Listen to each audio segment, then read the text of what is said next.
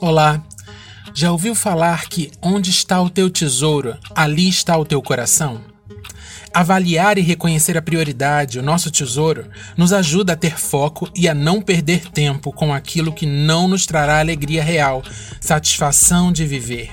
Já parou para listar a tua prioridade? Há só uma. Se não, não é prioridade, mas lista de afazeres.